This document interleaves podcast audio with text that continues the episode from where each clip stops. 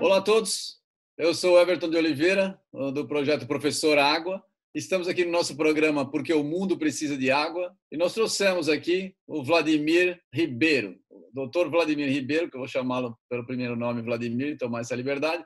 O Vladimir, ele é advogado, graduado pela Universidade de São Paulo e mestre em Direito Constitucional pela Universidade de Coimbra, em Portugal. E ele tem um histórico grande trabalhando com água né? Ele é sócio do, do escritório de, de advocacia Manesco. Então, eu recomendo demais, vou contar rapidamente como eu conheci o Vladimir e por que, que a gente está trabalhando junto desde então. O Vladimir aconteceu quando eu estava procurando, a gente teve um problema, na verdade, na lei de saneamento, eh, na, na lei de saneamento anterior, e atingiu muito o setor de águas subterrâneas. Então, eu era presidente da Associação Brasileira de Águas Subterrâneas, fui várias vezes a Brasília para a gente tentar resolver, procurando os caminhos para resolver aquilo lá.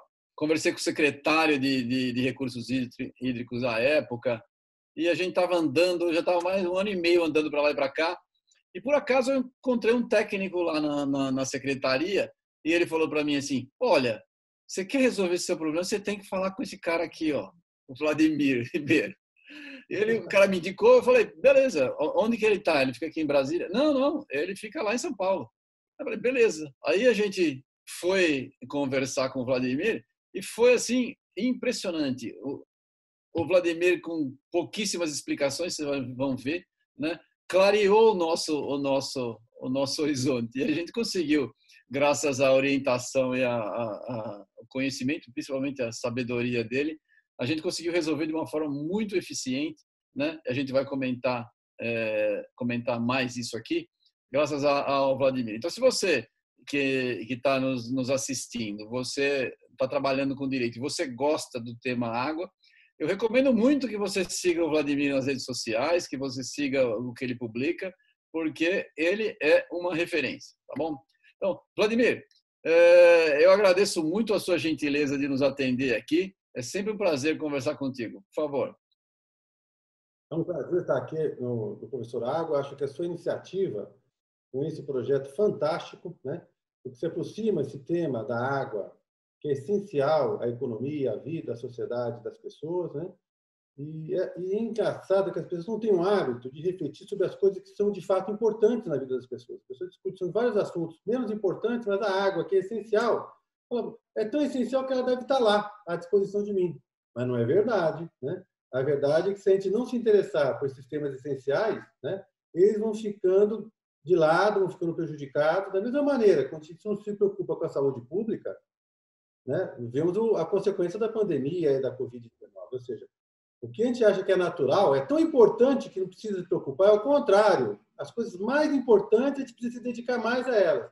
E se tem uma coisa que é muito importante, importante à vida, inclusive, é a água. Eu acho essa iniciativa fantástica, é um prazer estar aqui fazendo esse diálogo com, com você, Everton. Eu que agradeço, muito muito legal. Eu já assisti algumas palestras suas e você tem aquela, você tem uma, uma história que é excelente. Eu já falei, eu, eu uso nas minhas palestras e nas minhas conversas, né? Eu sempre é, faço referência a você nessa nessa história aí. É o seguinte, a água é extremamente importante à vida, né? E as pessoas não enxergam direito como é que o direito enxerga a água, como é que o direito vê isso. Você pode explicar para a gente? Porque às vezes não fica muito claro. As pessoas reclamam disso, daquilo, mas eles não têm essa clareza. Então, explica para a gente essa, essa função do direito aí, como é que funciona. Everton, o direito ela, é, ele é uma ciência jurídico-formal. Né? Então, ela entende a realidade né? e, através dessa realidade, sistematiza e, em função dessa realidade, cria certas consequências em razão de valores sociais. Então, a gente pega os dados da natureza ou da sociedade, do comportamento humano, em razão desses eventos da natureza, da sociedade ou um comportamento individual, a gente cria uma consequência, e essa consequência de natureza jurídica, e aí nós temos uma classificação das coisas. E a água é a mesma coisa. Nós temos uma classificação da água, sobre a propriedade da água. Né? O principal critério é o critério da propriedade. Agora, como que o direito classifica a propriedade da água? Né? Se a gente for imaginar uma gota d'água, uma mera gota d'água suspensa na atmosfera, A pergunta que o direito vai fazer, a primeira pergunta vai ser: quem é o proprietário dessa gota d'água? E a resposta é: essa gota d'água suspensa na atmosfera não pode ser apropriada, é inapropriável. Ou seja, em direito chama, tem uma expressão latina, se chama rerum communis omnium, ou seja, coisa comum a todos. É uma coisa que pertence a todos nós e nenhum de nós vai poder se apropriar diretamente dela. É como se fosse a Lua. Né? A gente fala, eu sou dono da Lua, isso é um lunático. Né? né? Por quê? Porque não tem como alguém se apropriar da Lua. Então, é, essa é a natureza jurídica dessa mera gota d'água suspensa na atmosfera. Só que essa gota d'água pode vir a se precipitar, se transformar em chuva. E ao se precipitar, vai cair no solo. E ao tocar o solo, ela vai se tornar propriedade do proprietário do solo. Né? Essa, essa forma de aquisição da propriedade em direito é chama de acessão. Então, por força da acessão, o proprietário do solo vai ser o proprietário da água pluvial que precipitou sobre ele. Observe que quando a chuva encosta no solo, deixa de ser chuva e passa a ser água pluvial. E aí pode acontecer é, duas coisas. A nossa gota d'água pode se infiltrar no solo e carregar aí um reservatório subterrâneo. Né? Aliás, pode acontecer três coisas. Né? Ela pode infiltrar no solo e virar água subterrânea. E se a água subterrânea é propriedade dos estados, Sim. Ela pode evaporar de novo com o pote atmosfera e voltar a ser rerum communis omnium, ou ela pode escorrer essa água e se escorrer essa água chegar na propriedade vizinha. Então, o que acontece? Se, a, se essa gota d'água encostou no lote do Everton, é propriedade do Everton. Só que ela escorreu e foi para o meu lote, eu sou vizinho do Everton, então foi para o meu lote. Quando chegou no meu lote, o que, que aconteceu, próprio direito?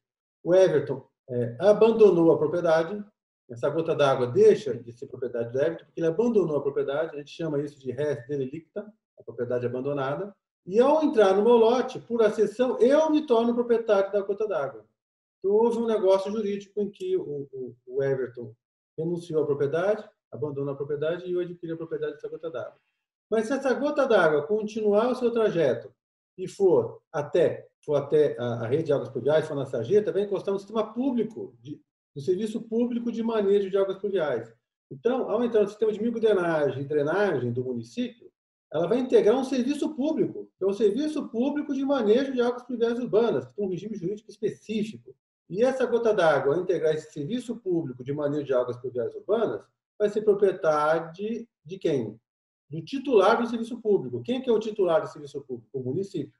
Então, essa gota d'água, que foi propriedade privada do Everton, foi coisa comum de todos. Depois foi propriedade privada do Everton, que depois foi propriedade privada do Vladimir, vai se transformar em propriedade municipal. Se esse sistema de águas pluviais lança a água num corpo hídrico, como o, o córrego Pajeú, o que vai acontecer nessa situação? O córrego Pajeú, por ser um rio limitado, ele é um rio estadual. Esse rio estadual, então, essa gota d'água saiu da propriedade municipal e se tornou propriedade estadual.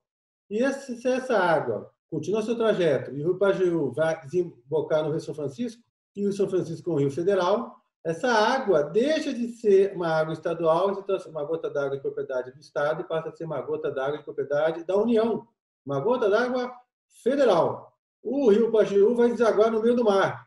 Ao desaguar no meio do mar, o mar territorial brasileiro pertence à União, então, de novo, vai continuar a propriedade da União, ou seja, propriedade federal, e se encontrar as águas internacionais, a nossa gotinha de água vai se tornar novamente rerum communis omnium, coisa comum a todos. Então, vê que uma gota d'água desafia todo o sistema de classificação da propriedade construída pela ciência jurídica. Toda, toda a ciência jurídica, em seu conjunto, é desafiada por uma gotinha d'água que insiste em fazer parte da nossa vida de várias maneiras e, por isso, faz questão de perpassar todas as hipóteses possíveis de propriedade. É isso, Everton. Essa que é, acho que esse exemplo deixa bem claro como que o direito enxerga a água isso, claro, cada um dos momentos que é propriedade de alguém tem obrigações, tem um regime, tem um sistema de gestão específico, né? tem uma governança específica. Né? Tem a governança dos recursos hídricos, tem a governança do serviço público, tem a governança privada urbana, que tem que se obedecer aos regulamentos urbanos, enfim, e tem até a regulação das normas de direito internacional quando está essa gota d'água lá, por exemplo, nos, no, em, em mares internacionais. Então, observe que realmente a gota d'água é muito mais abrangente do que a gente imagina. É, é, é, de fato, de fato, é extremamente esclarecedor, porque aí você consegue enxergar em cada fase onde a água, onde a água está, né? qual lei que se aplica, porque você vai ter uma, uma diferença muito grande para cada situação. Né? A gente trabalha, trabalha com isso. Vou fazer uma pergunta para você. Você, como um dos maiores, a gente está no momento, né? É, pensando em saneamento, porque com o novo marco de saneamento, você é um dos maiores especialistas na, na questão jurídica sobre o tema saneamento básico. É, como é que você vê a evolução das leis de saneamento, sei lá, nos últimos 20 anos, por exemplo? O que acontece? Nós tivemos três movimentos. Então, tivemos a política de saneamento básico do regime militar, que é o PLANASA, Plano Nacional de Saneamento. O é que caracterizava isso? Uma enorme centralização no governo federal. Tudo é resolvido a partir de Brasília. Então, quem mandava? O Ministério do Interior, o ministro do Interior. Como operava o saneamento? As companhias estaduais e os municípios tiveram que entregar os seus serviços para as companhias estaduais. Quem decidia as tarifas, os planos de investimentos, tudo era feito nos gabinetes em Brasília. Até a tarifa era definida em Brasília, tudo era muito centralizado. Houve um certo avanço, porque houve um grande aporte de recursos na produção, principalmente de, de água, de, do, do serviço para o serviço público de abastecimento de água. Então, houve um avanço muito na água nesse período, até porque os recursos do FGTS, recursos fiscais federais, passaram a ser aplicados em saneamento, e isso deu uma melhora significativa do serviço. Mas houve esse modelo institucional de hiperconcentração em Brasília, que conviveu em alguns municípios pode ser que quem esteja nos assistindo more num município desses, inclusive isso continuou municipal. Ou seja, não é uma coisa absoluta. Em alguns municípios, o serviço continuou municipal e esse serviço municipal, inclusive, foi apoiado pelo governo federal, contraditoriamente. O governo federal apoiava alguns municípios e, ao mesmo tempo, centralizava. E o apoio que o governo federal dava era por meio da Fundação Especial de Saúde Pública, a Fundação CESP, que depois se tornou a Fundação Nacional de Saúde, a FUNASA. Então, esse era o modelo anterior. FUNASA. Só que esse modelo anterior se esgotou. Por quê? Porque o modelo econômico que ele se fundamentava quebrou, a recessão dos anos 80, e o símbolo disso foi a falência do BNH em 1986. Então, esse sistema, essa política de saneamento do regime militar, ela se desmanchou, desapareceu em 1986, porque toda ela se fundamentava na ação do BNH, do Banco Nacional de Habitação que tinha lá sua divisão de saneamento e que era responsável pela política de saneamento do país, que dava o suporte técnico e operacional para as decisões tomadas lá no Ministério do Interior. O Ministério do Interior, na verdade, era só uma cúpula, mas toda a operação se dava por meio do BNH, do Banco Nacional de Habitação. Com a falência do BNH em 86, ficamos sem política de saneamento. O Brasil ficou sem política de saneamento. Aí surgiu uma nova fase, é uma enorme crise do saneamento. E aí tínhamos que reorganizar o saneamento. Só que nesse momento, em 1986, o Brasil, o país estava se reorganizando porque foi o ano que teve as eleições para a Assembleia Nacional Constituinte. Então, vamos Sim. esperar o Brasil se reorganizar, fazer a sua nova Constituição, e a partir desse novo parâmetro institucional, né, com a restauração da democracia, né, com a volta dos respeitos aos direitos humanos, com o reconhecimento dos direitos sociais, com o estabelecimento de que a saúde é um direito, de que a educação é um direito, né, fazer com que, dentro desse novo quadro, né, um quadro institucional diferente, a gente possa reconstruir, inclusive, a política de saneamento. Então, houve várias tentativas, projetos de lei que foram votados, um muito famoso, que é o 99, de 91, mas não houve consenso, né? e o Brasil ficou sem uma lei de saneamento durante muito tempo. Então, a gente ficou com uma enorme crise, até que, em 2007, já na gestão do, do presidente Lula, né, e observe, já no início do segundo mandato, foi em 5 de janeiro de 2007, ou seja, como foi trabalhoso construir uma política nacional de saneamento básico. Isso depois de ter criado uma Secretaria Nacional de Saneamento e ter o governo federal voltado a investir em saneamento também. Dentro desse novo contexto, surgiu aí a Lei 11445, de 5 de janeiro de 2007, conhecida como Lei Nacional de Saneamento Básico, LNSB. O que aconteceu com a LNSB? Ela resgatou o papel dos municípios. Ela previu que os serviços são municipais e só pode prestar serviços quem tem contrato com os municípios ou for uma entidade do próprio município. Isso reorganizou o setor, ou seja, as companhias estaduais antes se julgavam donas do serviço, tiveram que restabelecer contratos com os municípios. Isso foi e com contratos com metas. Surgiram os órgãos reguladores de saneamento que não existiam antes, então 11445 criou essa figura, que é o regulador dos serviços públicos de saneamento básico. E, além disso, previu um plano municipal de saneamento básico que o município é obrigado a fazer. Muitos municípios não fizeram, mas muitos fizeram, inclusive com apoio e a participação da sociedade. Acho que alguns que estão nos assistindo devem ter até participado de algum debate sobre um plano municipal de saneamento. Isso criou uma cultura do saneamento, um conhecimento do saneamento para fora das companhias estaduais, porque a sociedade debateu, a universidade participou dos planos, os municípios se envolveram mais com isso. Sim. Mas isso foi insuficiente, porque o modelo continuou mesmo com as companhias estaduais e o déficit de saneamento ficou muito grande. Hoje, no país, 105 milhões de brasileiros têm acesso a uma rede de coleta de esgoto e 35 milhões têm acesso a uma rede de água segura. Então, com base nisso, se pensou uma forma de atrair os capitais privados para investir em saneamento básico e houve a proposta de reforma do marco regulatório de saneamento. Foi um trabalho difícil, porque teve duas medidas provisórias que foram rejeitadas pelo Congresso Nacional. Num debate muito difícil, houve a aprovação de uma lei que foi promulgada agora recentemente, o projeto de lei como lei, que é a Lei 14.026, dia 15 de julho. Qual a diferença que a gente tem?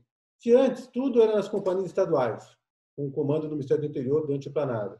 Se depois a gente viveu uma crise, não tinha organização. Se depois sucedeu um protagonismo do município, a grande novidade que traz essa mudança recente, né, estamos falando aqui há uma semana da promulgação da lei, é, é que o regulador passa a ser um papel muito relevante. O regulador vai ser responsável por modelar os contratos, para prever as metas, para fiscalizar as metas, para estabelecer as tarifas, para verificar os planos de investimento. Então, o regulador, as agências reguladoras de saneamento básico, hoje, sem dúvida nenhuma, passam a ter um papel relevantíssimo, ou seja, o protagonismo hoje dos serviços públicos de saneamento básico agora está com as agências reguladoras. Então, é isso. Acho que se a gente for fazer uma, uma síntese, no primeiro momento, a política de saneamento hoje militar, quem mandava era o governo federal, mas a operação se dava por meio das companhias estaduais de saneamento. Depois houve um momento de crise, em 86 e 2006, 20 anos de crise, o setor estava desorganizado.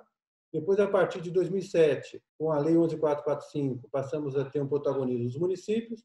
E agora, em 2020, a aposta que se faz é que as agências reguladoras é que vão disciplinar, inclusive com a previsão de que a Agência Nacional de Águas, que mudou o nome para Agência Nacional de Águas e Saneamento, ou seja, agências reguladoras, inclusive federais, é que vão contribuir para remodelar o saneamento básico brasileiro. Em, em síntese, é isso que aconteceu, esse é o processo da, da construção institucional da política de saneamento básico no Brasil aí nos últimos, eu não falei nos últimos 20 anos, acabei falando dos últimos 50 anos. É, mas tudo bem, mas é, mas é importante para a gente ter um, um, panorama, um panorama de comando muito legal. Você acha que com isso, o, com esse novo marco, cria risco para a autonomia municipal? Ah, sem dúvida.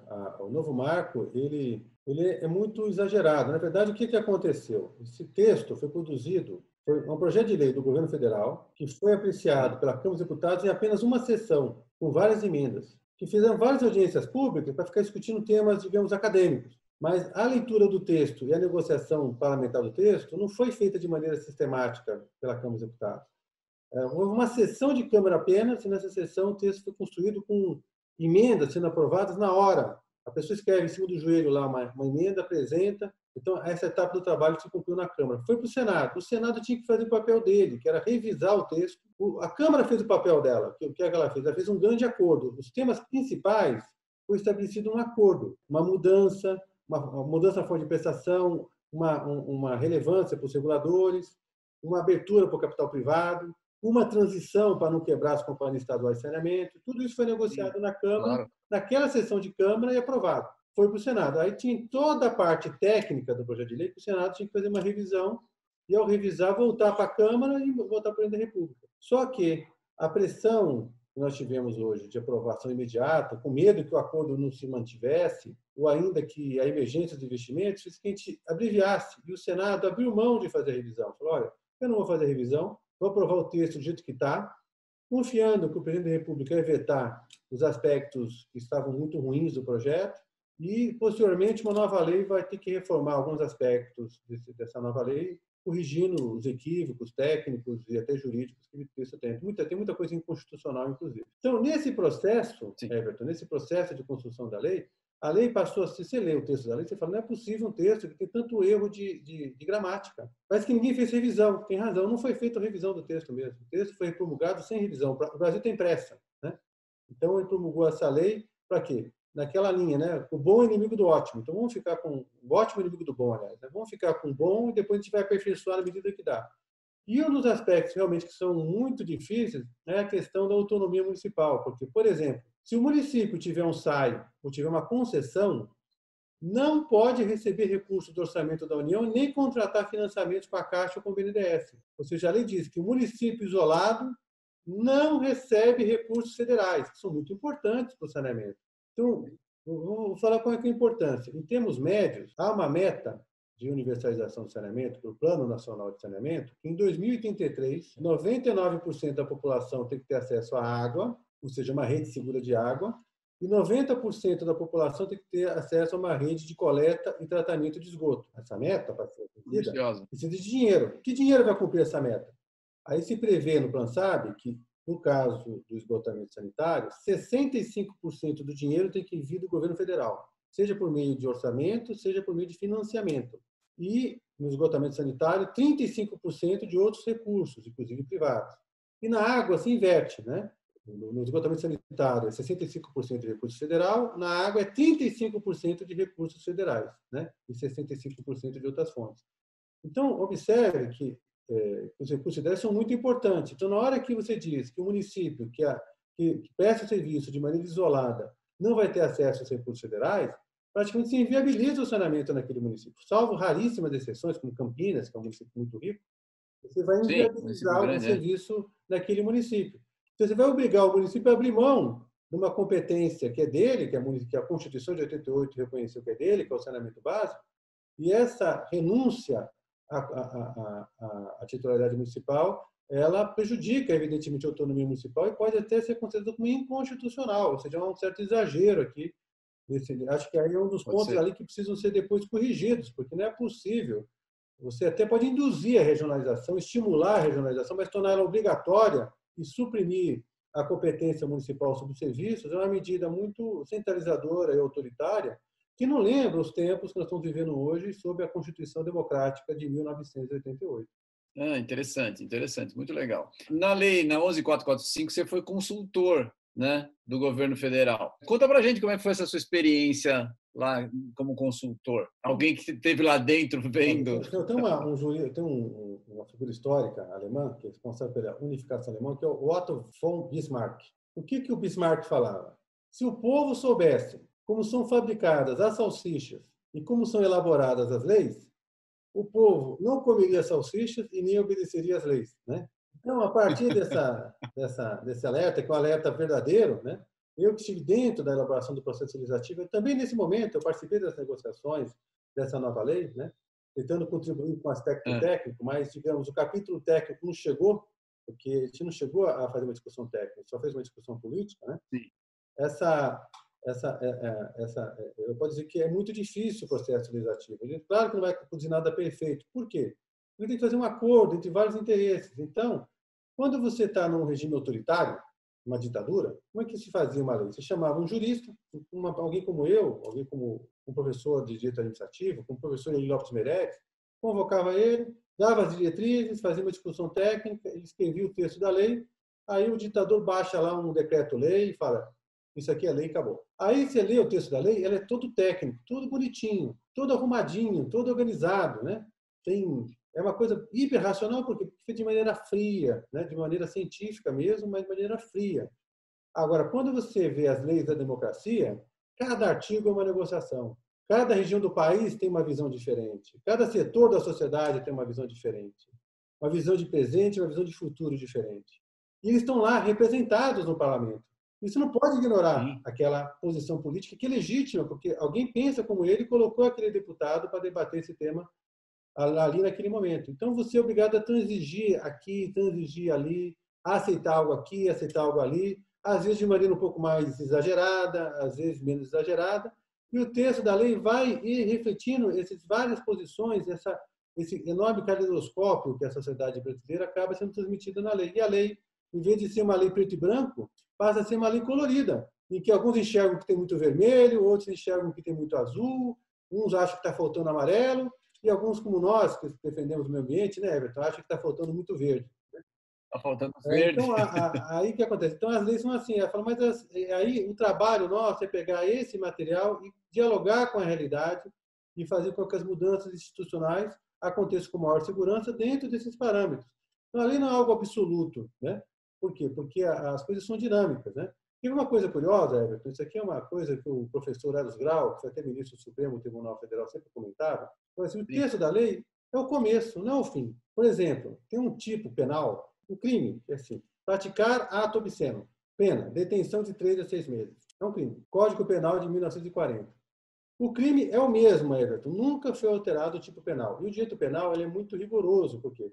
Porque os tipos penais são muito fechados, porque o que é proibido tem que ficar delimitado, porque o que não é proibido é liberdade. Então, como você está mexendo com um direito fundamental, que é a liberdade, o direito penal é excepcional e por isso que os tipos penais são descritos de maneira muito técnica e fechada. E aí estava escrito: praticar ato obsceno, detenção de três a seis meses. No início dos anos 60, várias mulheres foram presas por praticarem atos obscenos. Aonde? Na praia de Copacabana, porque estavam usando uma coisa esquisita para a época, chamada biquíni todo mundo para a delegacia de polícia. Ali. Aquela delegacia de polícia fica perto daquele bar chamado Pavão Azul. Todo mundo ia para lá. Né? Aí o que, que acontecia? Algumas foram condenadas, né? tiveram que ficar em regime aberto. Imagina, praticaram um crime de auto obsceno. Hoje você vai em Copacabana, você chega à conclusão que ninguém está cumprindo a lei, porque todo mundo usa o biquíni. Mas então a lei mudou? Não, a lei não mudou, a lei é a mesma. O texto da lei é, é a mesma. O texto é a mesma, mas a lei não é a mesma. Tem algo a mais do texto na lei. Então, esse algo a mais é que faz a diferença. Então, apesar do texto, esse texto colorido que a gente ganhou aí da, da Lei Nacional de Saneamento Básico, ela vai ter um sentido nesse algo a mais que a gente puser nesse texto. Né?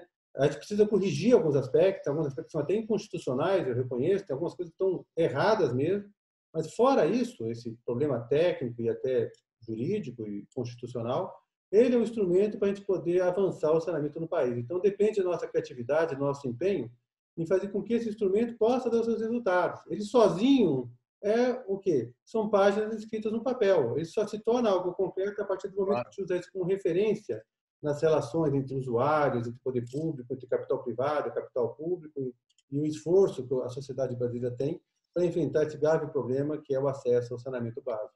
Muito legal, muito legal. Muito boa sua explicação para variar. E como é que você vê hoje o, a inclusão de, de, drenagem, drenagem, resíduos sólidos, a, a, parte de saneamento virou um negócio um pouco mais amplo do que era antes, né? Como é que você vê isso? Você acha que isso é positivo? A Sabesp, por exemplo, agora pegou a coleta de lixo de Diadema, um, um, um trabalho que ela nunca fez, né? Que não é, não está no, no na natureza da empresa originalmente. Não quero dizer que ela não seria competente para fazer o trabalho, mas é uma novidade interessante. Como é que você vê isso? Vamos dividir isso aqui em, em três questões. Primeiro, essa da Sabesp. Essa possibilidade de uma empresa, no caso uma empresa estadual, prestar um serviço com resíduos sólidos sem licitação, até numa concorrência desleal com o setor privado, que já atua tradicionalmente nessa área, era uma distorção da Lei 11445. A Lei 11445 permitia isso. E essa nova lei, agora, dia 15 de julho, já não permite mais. Para ter acesso a esse tipo de atividade, a Sabesp pode até conseguir um contrato, mas vai ter que participar de uma licitação e competir com o setor privado de igual para igual. Né? Então, esse problema que você mencionou aí da Sabesp, que é você viu os só de diadema, é, ele foi resolvido pela essa nova lei. Isso é um aspecto positivo dessa nova lei. Aliás, foi resolvido não pela lei, mas pelo veto do presidente Bolsonaro ao artigo 20 da lei, que já era uma coisa combinada com o Congresso. Aliás, a única coisa combinada com o Congresso que o presidente Bolsonaro fez, porque o resto ele não cumpriu. Né? Isso está gerando uma crise, né? Mas, de qualquer forma, a, esse aspecto está resolvido. Agora, uma outra questão é o conceito de saneamento básico. Né? Então, o que, que acontece? Tem uma visão técnica sobre isso. O saneamento ambiental, repare, eu estou falando de saneamento ambiental, não saneamento básico. O que é saneamento ambiental? Saneamento significa promover ou proteger a saúde vem do, do latim sanus, sanus. Sanus significa justamente isso, tem a ver com saúde. E tudo aquilo que vai, possa proteger ou promover a saúde humana tem a ver com saneamento. Quando a gente fala de saneamento ambiental, a gente está falando de todas as condições ambientais que protegem ou promovem a saúde humana. Todas.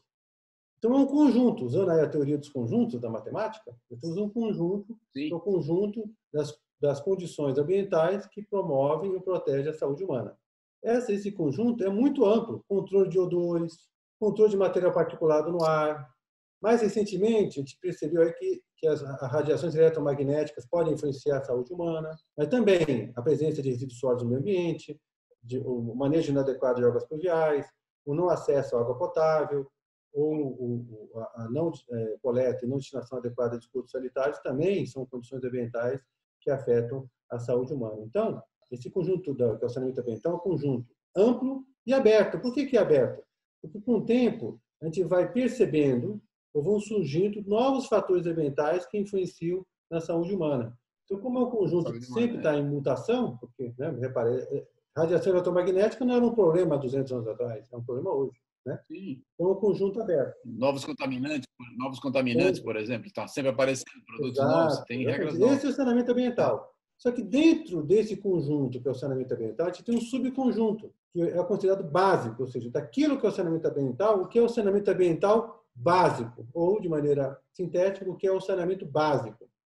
E a convenção que chegou na língua portuguesa é que saneamento básico é abastecimento de água potável, esgotamento sanitário, manejo de águas pluviais urbanas, manejo de resíduos sólidos urbanos, limpeza pública e combate a vetores e reservatórios de doenças. Esses seis fatores são uh, o saneamento básico. O combate a vetores e reservatórios de doenças, o que é? O combate ao Aedes aegypti, por exemplo, que é um vetor que é conhecido.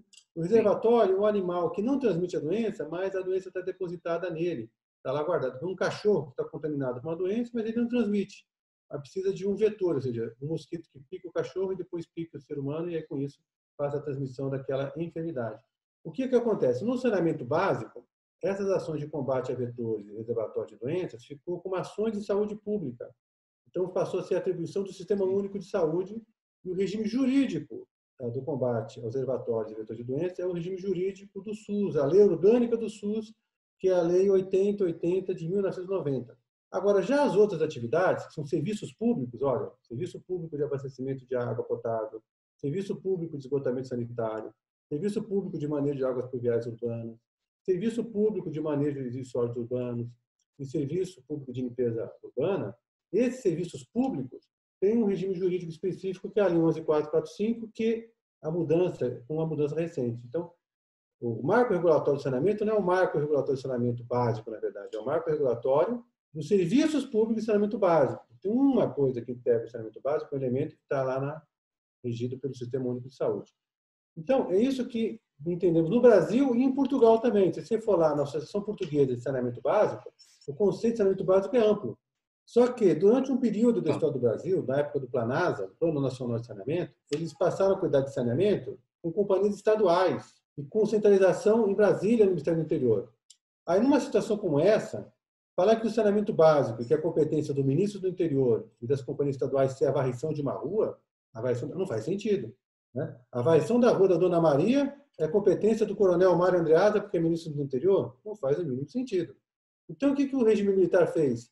Nesse pequeno período, ele distanciou o conceito jurídico do conceito técnico de saneamento básico. E aí, o saneamento básico, nesse curto período, não foi entendido mais como essas condições básicas de promoção e proteção da saúde humana, mas sim só, só como fornecimento de água potável e esgotamento sanitário. Mas foi durante um curto período. E a universidade nunca levou isso a sério, porque a universidade sempre usou o conceito técnico, como é próprio da universidade, né? Então, agora, então o que acontece? Saneamento básico, não houve uma mudança na Lei 11445. A Lei 11445 apenas reconheceu que sempre a técnica entendeu que são serviços públicos de saneamento básico.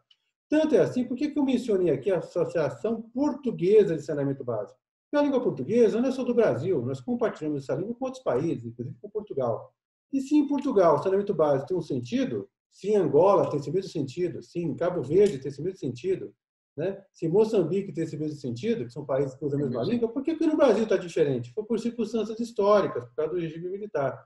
Agora, o que a gente fez? A gente voltou a ter um sentido técnico e o sentido saneamento básico na língua portuguesa do Brasil passou a ser igual à língua portuguesa em outros países do mundo. Então, por isso que essa é a maneira de enxergar as coisas, acho que é mais fácil de entender. Ah, muito legal, muito legal. A gente trabalhou juntos lá na, no decreto que regulamentou a 11445, né? Essa, essa nova, esse novo marco também vai precisar de um decreto regulamentador para poder ter os efeitos concretos ou já está valendo? Como é que você vê isso?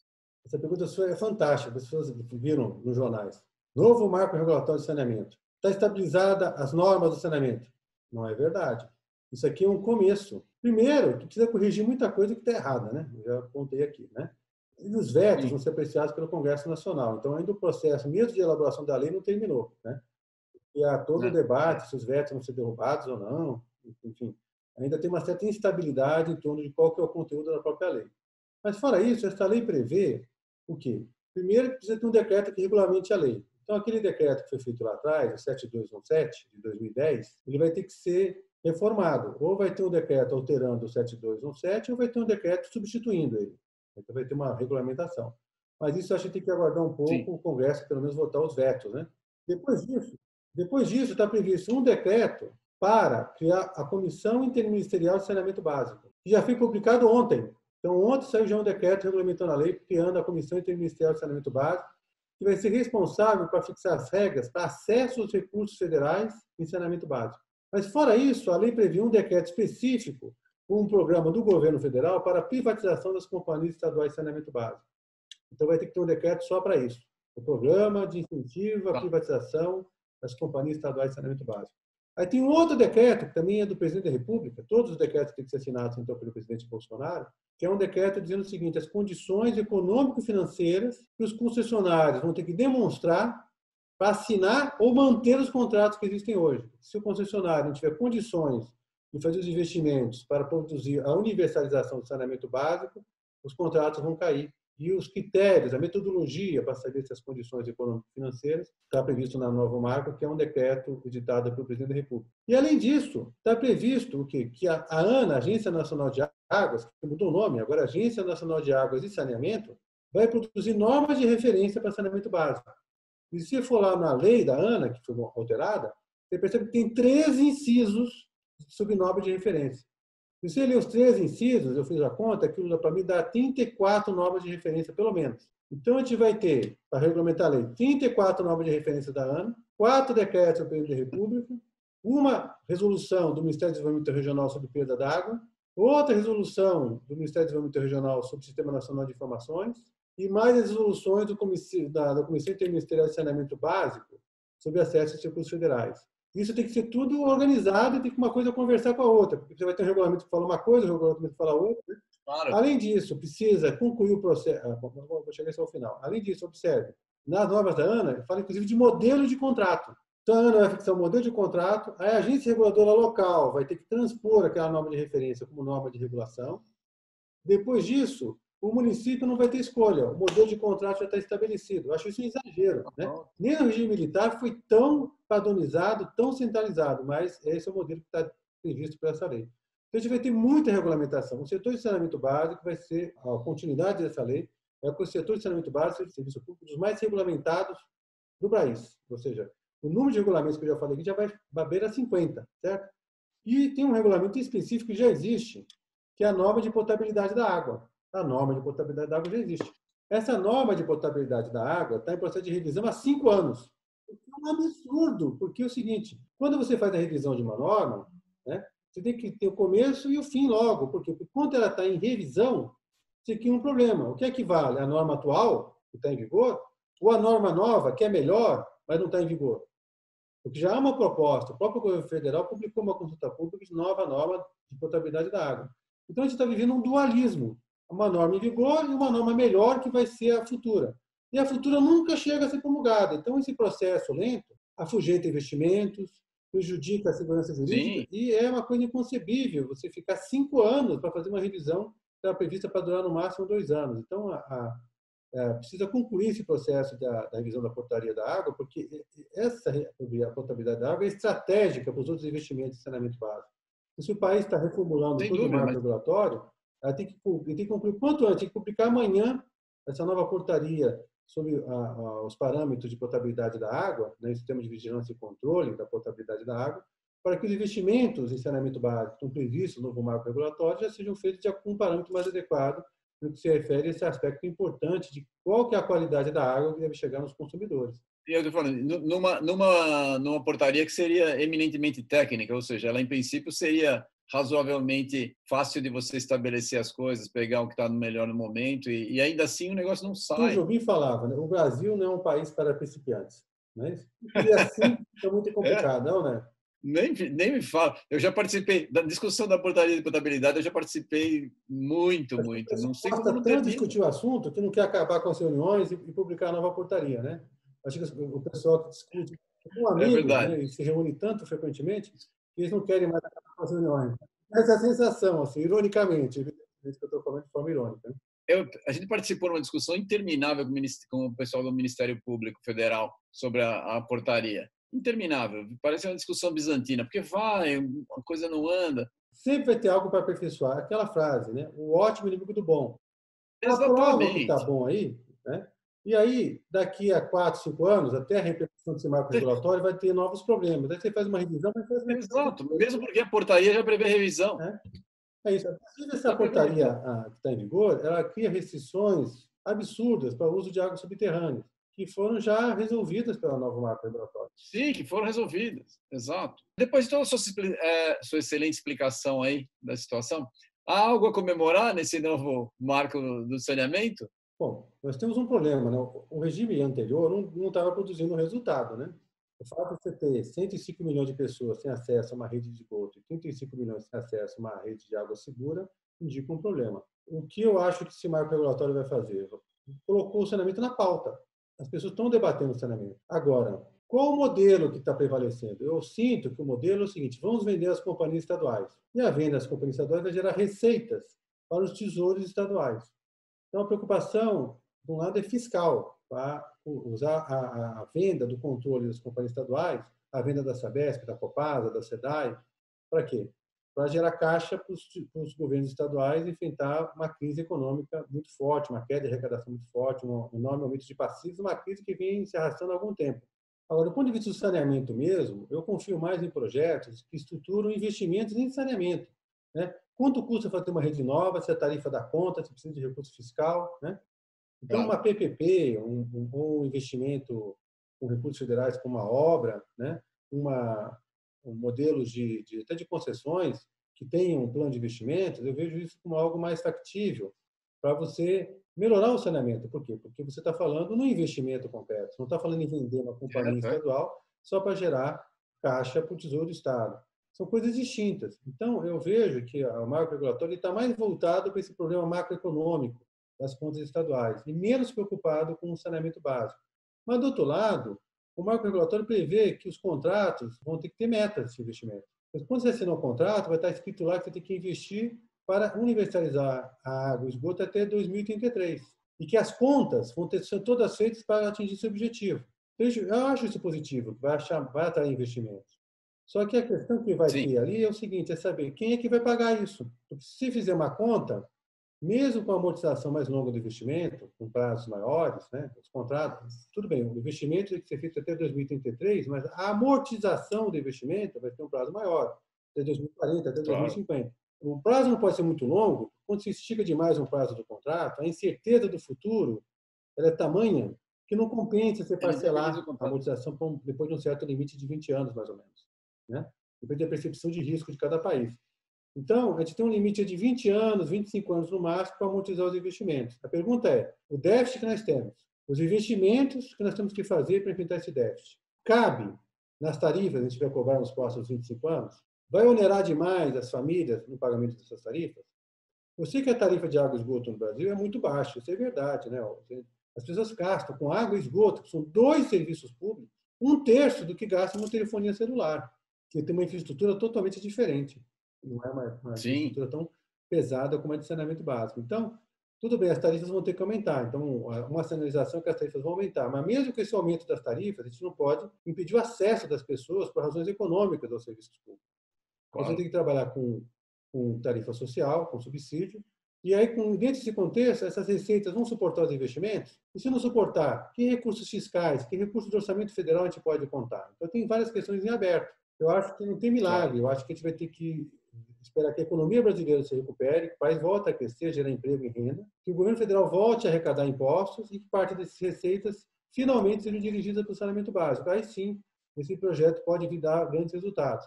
Ou seja, o marco regulatório de saneamento básico, ao fixar metas, é importante, mas como cumprir essas metas é mais importante ainda. Isso não depende apenas do marco regulatório, mas depende de uma recuperação econômica global do país. Se o país não voltar a crescer, gerar emprego e renda, principalmente distribuição de renda, uhum. porque uma coisa curiosa que tem no saneamento, Everton, é o seguinte: a riqueza não é tão importante para o saneamento. O município rico não é tão importante. O importante é o município justo. O município de São Caetano é mais pobre em termos de PIB per capita do que o município de Santo André. Ou seja, Santo André produz muita riqueza, muito mais se dividir a riqueza produzida por, por habitante do que o município de São Caetano. Só que o município de Santo André, a desigualdade social é imensa. O índice de Gini é péssimo. Já em São Caetano, a desigualdade é muito menor. Né? As pessoas que moram em São Caetano têm, são mais parecidas em termos de renda. São classe média média, classe média alta, mais, né? Então, naquele perfil, a pobreza em São Caetano é muito menor que Santo André e a extrema riqueza também em São Caetano é muito menor que Santo André. Tem grandes empresas que geram muitas receitas em Santo André. Conclusão: São Caetano arrecada mais de tarifa de água e esgoto, muito mais do que Santo André. O que isso demonstra? Que a distribuição de renda tem um papel mais importante na geração de receitas tarifárias em saneamento básico do que a produção de riqueza propriamente, o PIB. Então, se o Brasil voltar a crescer e, combater a distribuição de renda, e ter uma distribuição de renda mais justa, né, a gente vai ter naturalmente um aumento das receitas tarifárias e, com base nesse aumento das receitas tarifárias, cumprir uma parte dessas metas. Mas eu vejo que, na realidade brasileira, isso não vai se resolver só com tarifas, vai ter que ter investimentos orçamentários, recursos fiscais.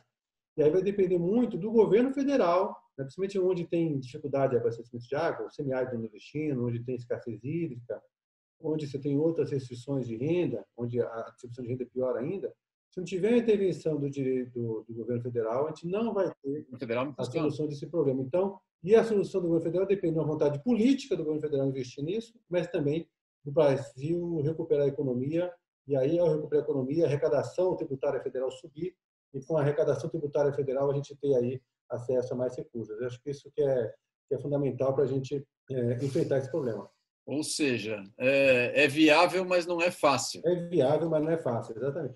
Como tudo acontece no país. Só uma pergunta que você trabalhou com, com, com, esse tema e teve uma vitória muito grande do setor de água subterrânea. O setor de água subterrânea é, tinha sofrido muito com a 11445, né? A gente tinha conseguido dar uma, uma arrumada no decreto para o negócio, mas mesmo assim vinha apanhando bastante. Você pode dizer o que, que mudou em relação à água subterrânea, qual que é a importância?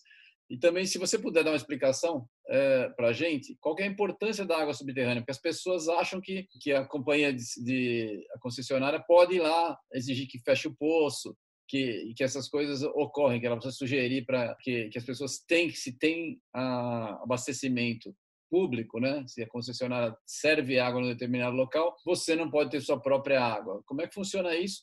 O que, mudou é, agora? Isso que você falou no final é um absurdo. Porque é o seguinte, vou falar do final para começar, né? Quando você tem outorga de, de direito de uso de recursos hídricos, ou quando você é isenta dessa outorga e você tem um poço e você vem a extrair água subterrânea, na hora que você tira a água subterrânea do aquífero, essa água que você extraiu passa a ser sua propriedade, você é proprietário da água. Então, tem água Sim. da sua propriedade. Aí eles falam, olha, como tem o fornecimento de água público, você não pode usar a sua água privada.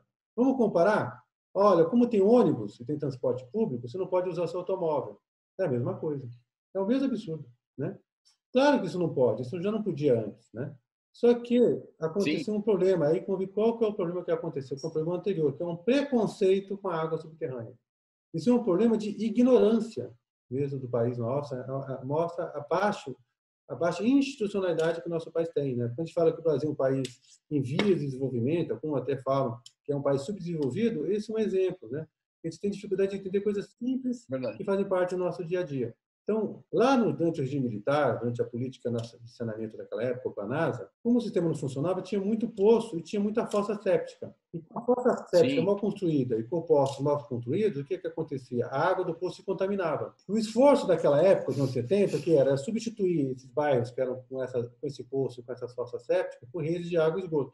E aí, por causa desse mau uso da água subterrânea, lá dos anos 60 e 70, em algumas regiões urbanas, se demonizou o uso das águas subterrâneas. A água subterrânea é contaminada. Eu tenho essa visão, a água subterrânea é contaminada. O que hoje, no mundo atual, com a possibilidade de pegar águas mais profundas e os sistemas de tratamento que nós temos, e também o fato de que nós temos redes de esgotamento sanitário, que, funcionar, e, e, e, não há mais esse problema. Então, a água subterrânea ela não é insegura.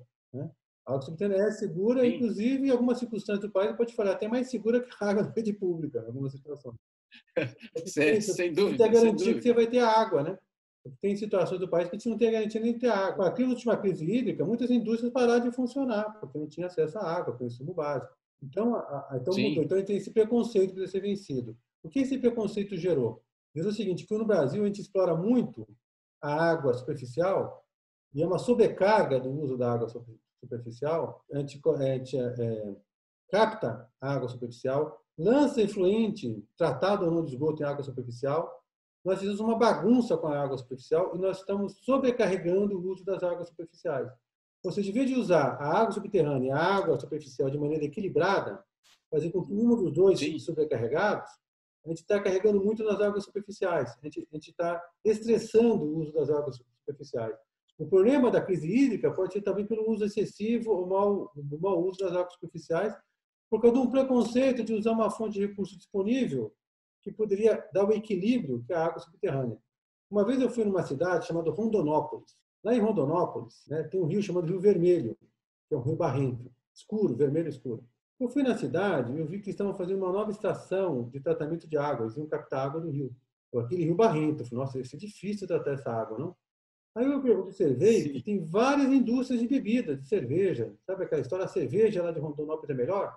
Por quê? Porque a água de Rondonópolis é boa, a água subterrânea. E a pergunta, por que, que vocês não fizeram uma produção de água, tem um aquífero enorme aqui de água subterrânea? Justamente porque com um preconceito. Esse preconceito do passado, Everton, o que, que fez? Fez com que os engenheiros sanitários, e toda a engenharia, só olhassem para a água superficial. O engenheiro estuda na, na, faculdade como captar água superficial, como tratar água superficial, mas ele não aprende a cuidar de água subterrânea. Até porque, para mexer com água subterrânea, ele tem que fazer um diálogo com um geólogo, que é um outro profissional.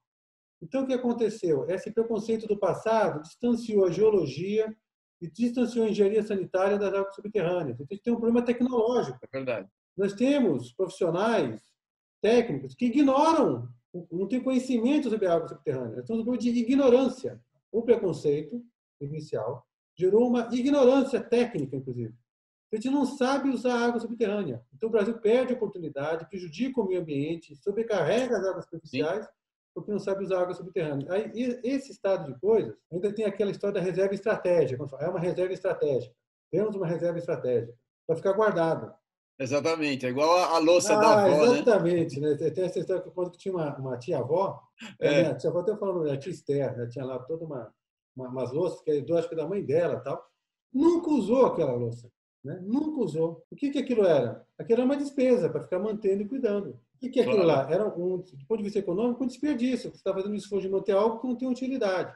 Agora, se ela usasse, lavasse, então ela ficaria mais limpa, daria um bem-estar, daria o resultado que ela queria ter com aquilo, aquilo fazia um sentido, até de tornar a vida dela mais alegre, mais feliz. Mas não, ficou guardado. Passou, em vez de ser algo que torna a vida mais feliz, passa a ser um estorvo. A mesma coisa, a reserva estratégica, ela tem que ser usada, recomposta, até para a gente conhecê-la. A gente não usa, a gente tem que esquecer as águas subterrâneas. Tem que conhecer as águas subterrâneas. A melhor maneira de conhecer é usá-la, ver como é que ela se recarrega, qual a qualidade da água subterrânea.